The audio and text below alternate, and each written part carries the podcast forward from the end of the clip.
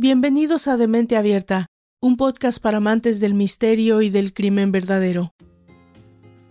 Dice Guillermo Rosales, escritor y criminalista, que la máxima figura del periodismo policíaco mundial es sin duda el asesino en serie, aquel criminal de conducta repetitiva e incapaz de controlar sus impulsos homicidas que, regularmente, se convierte en superestrella de los medios de comunicación y figura central del interés de la sociedad que lo creó.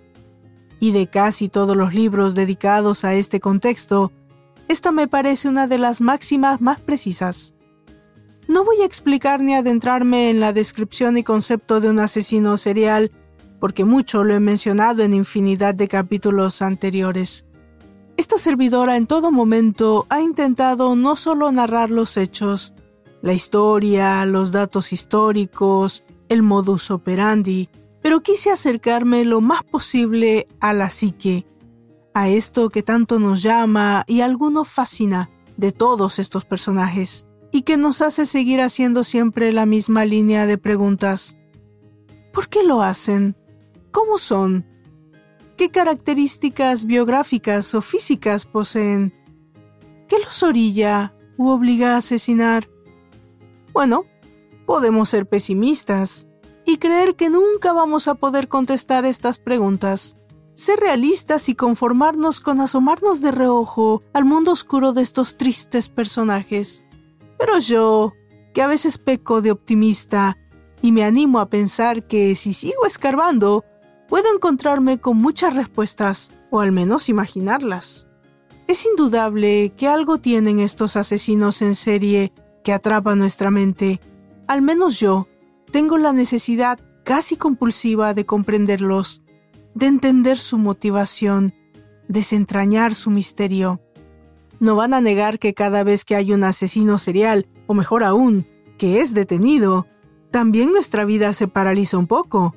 Hacemos una pausa, encendemos la televisión, buscamos en las redes sociales, incluso leemos el periódico, bueno, el de versión web, pero lo leemos. Queremos conocer su historia, ver su rostro, comprobar que es tan humano como nosotros. Sí, pero es diferente. Luego, inevitablemente, seguimos adelante con nuestra vida y simplemente lo olvidamos hasta que vuelva al próximo. En la escena histórica de estos fascinantes personajes, todos sabemos de antemano que los americanos se llevan las palmas. Nos llevan de calle, nos superan en número, pero solo en eso.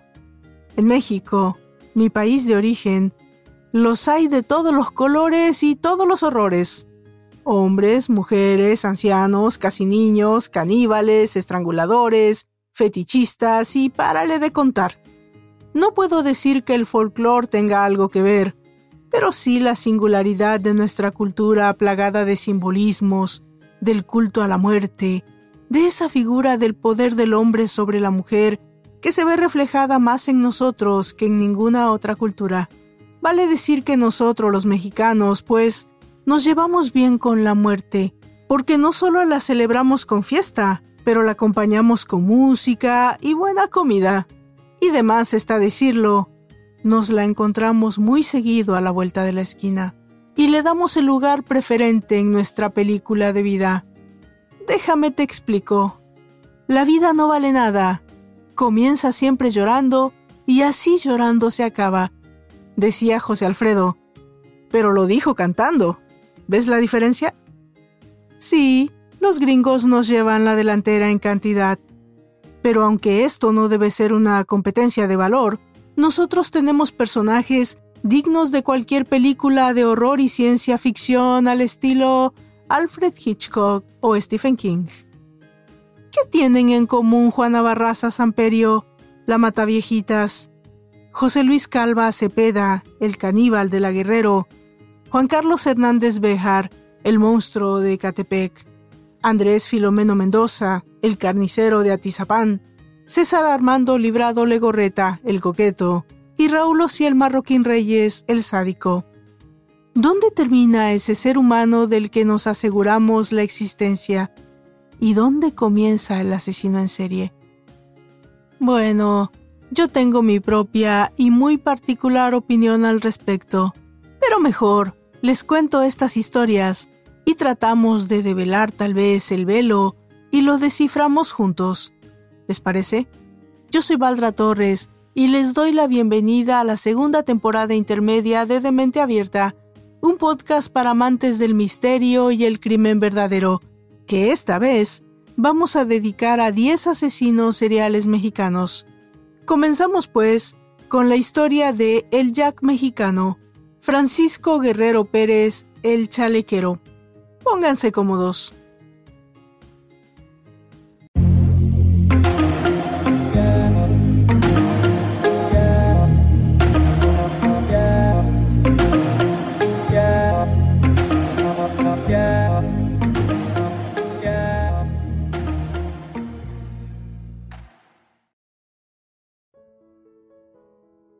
Francisco Guerrero Pérez nació en el seno de una familia pobre, en alguna parte de la región del Bajío, en el año 1840.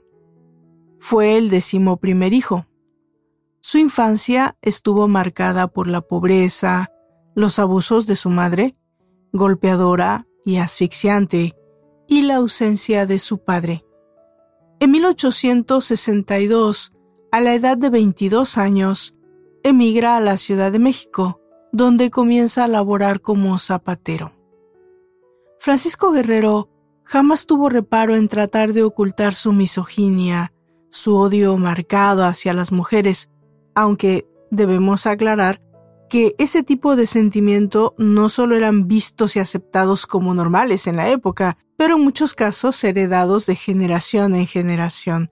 Bueno, aún así estuvo casado Procreó cuatro hijos con su esposa llamada María y otros más extramaritales. Y tuvo muchas amantes, las cuales de hecho llegaron a mantenerlo. Este peculiar personaje llegó a tener, digamos, un harén de sexoservidoras a su servicio. En algunos documentos de la época que debo mencionar se contradicen en muchos aspectos, se cree, se menciona, que pudo fungir como proseneta, pero no está completamente comprobado. En varias ocasiones se cuenta que se le pudo ver alardeando de sus crímenes en su barrio. Guerrero vivía en la colonia Peralvillo, o sea, todos sabían lo que hacía, pero nadie lo denunciaba por miedo. Otro dato que tampoco me sorprende en absoluto es que paradójicamente Guerrero se declaraba un católico devoto a la Virgen de Guadalupe y contaba con orgullo haber sido en su infancia sacristán. Vestía de manera estrafalaria, aunque siempre elegante. Siempre usaba pantalones entallados de cachemira, fajas multicolores y chalecos de charro. La gente que lo conocía lo describía como guapo, elegante, galán, pendenciero. Estamos hablando del año 1888, o sea que para su época era todo un modelito. Con respecto a su apodo, existen dos teorías de por qué se le apodaba el chalequero. Una apunta a que simplemente era porque solía usar ese tipo de prendas, o sea, los chalecos. Otra menciona que se debía a que sostenía relaciones sexuales a chaleco, con la mujer que él quisiera, la expresión de achaleco indica que algo se hace de manera forzada para aquellos que no son mexicanos comprendan la expresión. De 1880 a 1888, durante el porfiriato, también para quienes no son mexicanos, explico, el porfiriato o porfirismo fue un periodo de la historia de México en que el gobierno estuvo bajo el control total del militar y político Porfirio Díaz, esto entre el 28 de noviembre de 1876 y el 25 de mayo de 1911. Fue en ese tiempo que cadáveres de mujeres decapitadas brutalmente, golpeadas y cortadas comenzaron a aparecer en los márgenes del río Consulado. El 13 de febrero de 1888, Francisco Guerrero fue arrestado por el detective Francisco Chávez, tras haber sido denunciado por varios vecinos de una de sus víctimas, llamada Murcia Gallardo. Murcia Gallardo era una mujer pobre, dedicada a la prostitución. A principios de 1888 había sido violada y degollada. Su cadáver se encontró a las orillas del río Consulado. La última vez en que se le había visto con vida se encontraba en compañía de Francisco Guerrero. Ya para entonces Guerrero se jactaba abiertamente, como ya mencionamos, de sus crímenes dentro del bajo mundo de el denominado arrabal. Pero, lógicamente, al verse atrapado, negó todos los crímenes. Tras la captura de Guerrero, una nueva denuncia se entabló en su contra. Era la de una mujer llamada Emilia, que lo acusó de violación e intento de homicidio. Según declararía, ella no era sexo servidora, era lavandera. Había sido agredida por Guerrero en la colonia del río Consulado tras regresar de una peregrinación del pueblo de la Santísima, cerca de la villa de Guadalupe. Este sociópata, dándola por muerta, la había abandonado en los márgenes del río. Aunque en un principio el autoritario régimen había censurado la mayoría de las noticias que hablaban sobre los crímenes, para cuando se logró capturar al asesino, la ola mediática no pudo ser contenida y Francisco Guerrero se convirtió en un hito para las masas. Este hombre solo fue condenado por la muerte de Murcia y la agresión a Emilia, pero no se pudo comprobar su responsabilidad en los demás crímenes. En un principio, como dictaban las leyes, fue sentenciado a pena de muerte, pero el mismísimo Porfirio Díaz revocó la sentencia y la disminuyó a 20 años de reclusión en la prisión de San Juan de Ulúa. En 1904, por error, recibió el indulto.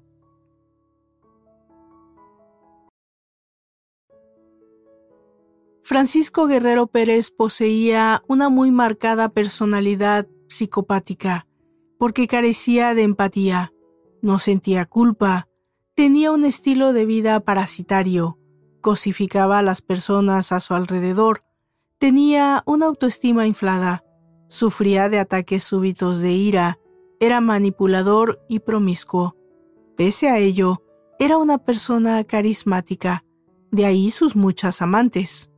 En su época no se prestó atención a su diagnóstico, pero su comportamiento y personalidad concuerdan con los de un trastorno errático de la personalidad, o sea, una personalidad antisocial y o personalidad narcisista. Quienes lo conocían lo describían como tranquilo y callado. Ponía demasiado interés en su cuidado personal. Veía al sexo femenino como un simple satisfactor sexual desechable. Sus crímenes estaban marcados por una crueldad desmesurada, con marcados tintes sexuales. Eran de odio. Violaba a sus víctimas para poder demostrar la supuesta superioridad y poder que creía tener sobre las mujeres. Todas sus víctimas, exceptuando la última, fueron prostitutas, pero a diferencia de lo que se llegó a creer, no las mataba por el hecho de serlo, sino porque ellas eran más vulnerables. Prueba de ello fue que su última víctima no se dedicaba a esta práctica. Sin embargo, también pertenecía a un sector poblacional vulnerable, la tercera edad. Según él, las mujeres le debían una total fidelidad a sus maridos. El adulterio tendría que ser castigado con la muerte. Consideraba especialmente pecaminoso la labor de una trabajadora sexual, ya que no guardaba fidelidad hacia ningún hombre. Es fácil intuir que su trastorno de personalidad y su misoginia fue producto de un rechazo maternal durante la infancia, que degeneró en un complejo de Edipo no superado. Muy probablemente no conoció una imagen paterna, o ésta representó el patrón de la violencia contra las mujeres, o sea, un padre golpeador pertenecía a un estrato social bajo y era prácticamente analfabeto. Proyectaba en sus víctimas la imagen de su madre. Pocos años después de haber sido liberado, justamente el 13 de junio de 1908, Francisco Guerrero fue aprendido por segunda vez por el asesinato de una anciana, que jamás fue identificada plenamente. Tan solo se supo que se llamaba Antonia, a quien ejecutó de la misma manera que a sus otras víctimas. La mujer apareció degollada a orillas del río Consulado. Supuestamente el móvil del asesinato fue que la anciana lo había hecho enojar. Pero bueno, aclaremos y reafirmemos que hablamos de una historia de fines del siglo pasado e inicios del otro. En esta época, la noción del asesino en serie estaba muy lejos de existir. Fue un reportero, un periodista, que dando cobertura a los hechos, se dio cuenta de que el asesino de la anciana coincidía con la serie de crímenes perpetrados por Guerrero 20 años atrás. O sea, mismo patrón, mismas características, más distintiva de los asesinos seriales. Este, de hecho, es quien lo denuncia. Fue detenido a una corta distancia del sitio del crimen, todavía con las manos ensangrentadas. En esta ocasión, Guerrero había cometido múltiples errores. Un niño llamado José Inés Rodríguez había sido testigo de la violación y del asesinato de la anciana. El niño, que era pastor, estaba arreando a su ganado cerca del río cuando escuchó los gritos de la mujer. Se acercó y oculto entre unos matorrales atestiguó todo lo ocurrido. Y además, dos mujeres que eran hermanas apellidadas Solorio vieron a Guerrero limpiarse de la sangre en los brazos, cara y tórax, con el agua del río a unos pocos metros de distancia del crimen. La detención de Guerrero se dio sin mayor alarde, exceptuando porque el suceso trajo la atención de más de dos mil espectadores. Fue recluido en la prisión de Lecumberri y sentenciado nuevamente a pena de muerte, esta vez sin que alguna autoridad interviniera.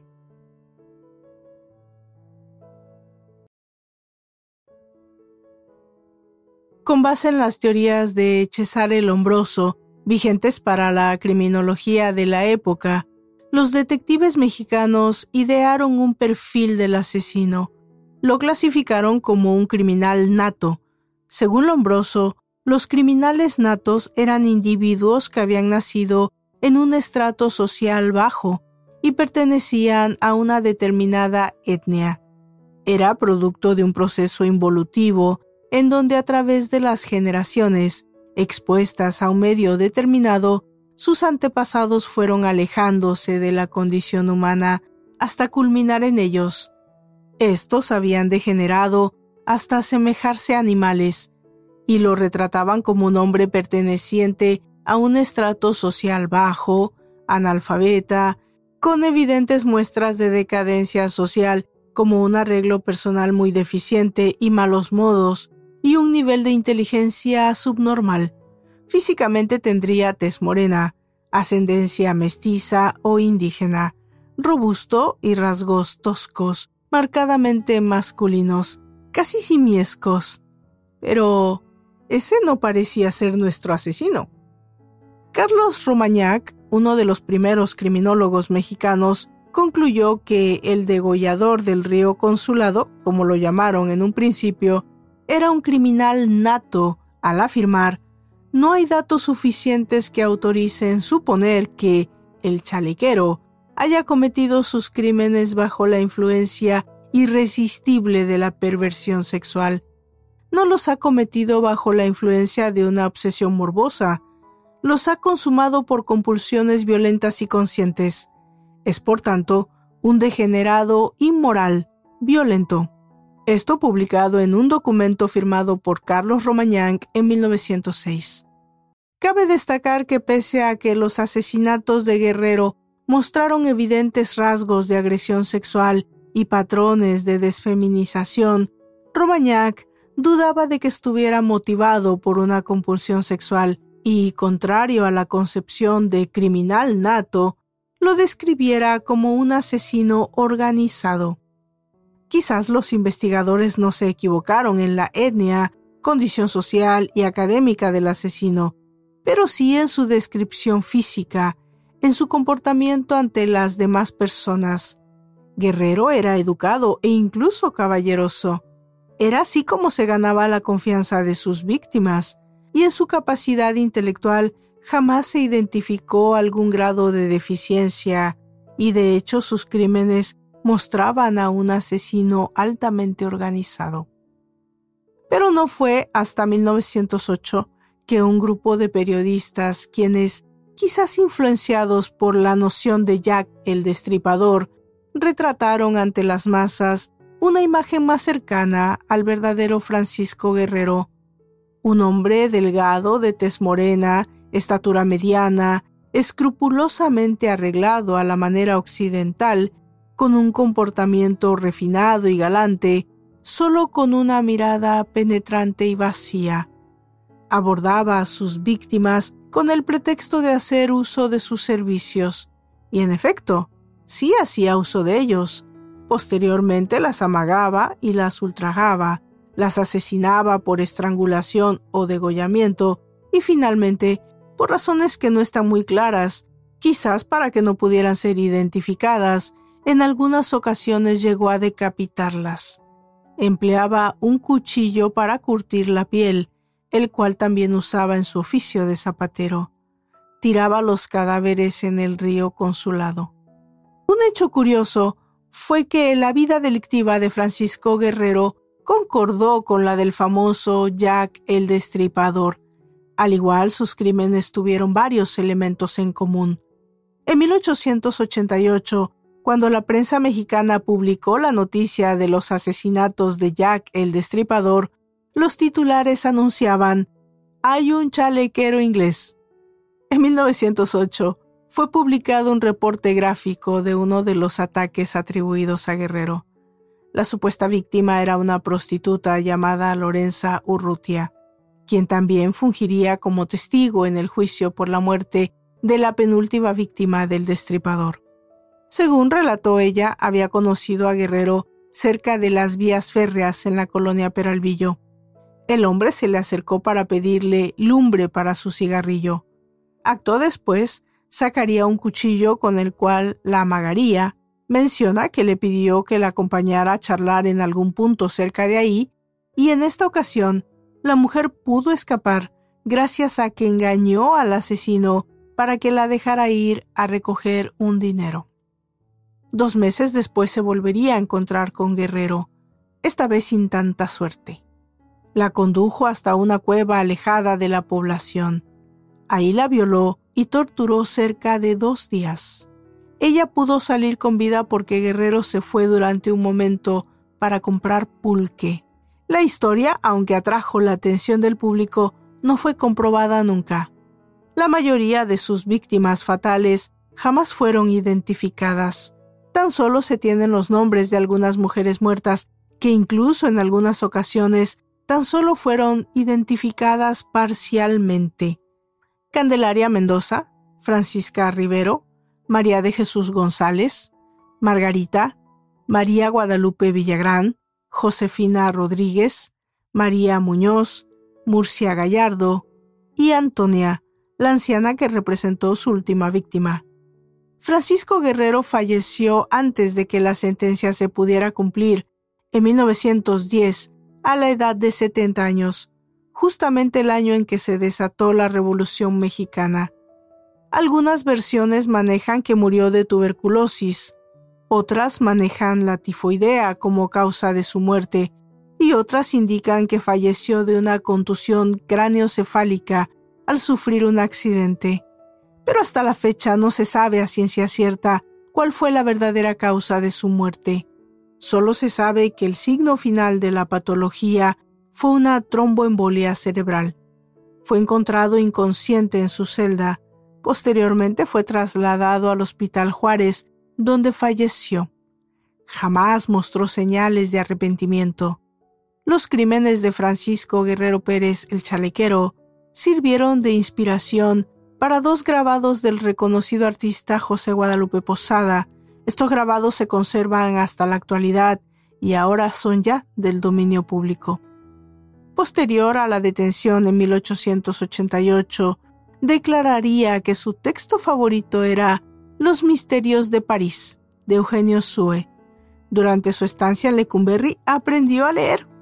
Guerrero se volvió aficionado a las novelas, en especial a una de nombre Pablo y Virginia, de Jack Henry Bernardin de Saint-Pierre, la cual leía constantemente.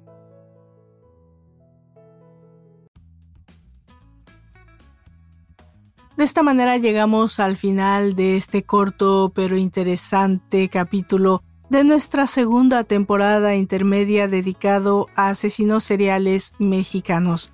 La próxima semana nos vamos a encontrar o nos vamos a reencontrar con el segundo capítulo de la sexta temporada dedicada a desapariciones.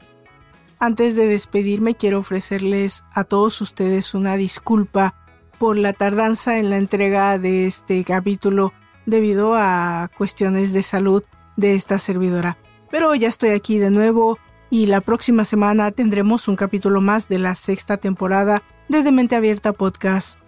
Yo soy Valdra Torres y los invito a que me sigan en mis redes sociales, en Facebook, en Twitter, en Instagram y en mi canal de YouTube. Por favor, si tienen algún comentario con respecto al capítulo, déjenme saber, escríbame en Instagram, escríbame aquí desde Spotify o desde cualquiera de las redes sociales que yo estaré encantada de contestar sus preguntas y de interactuar con todos ustedes. Hasta la próxima.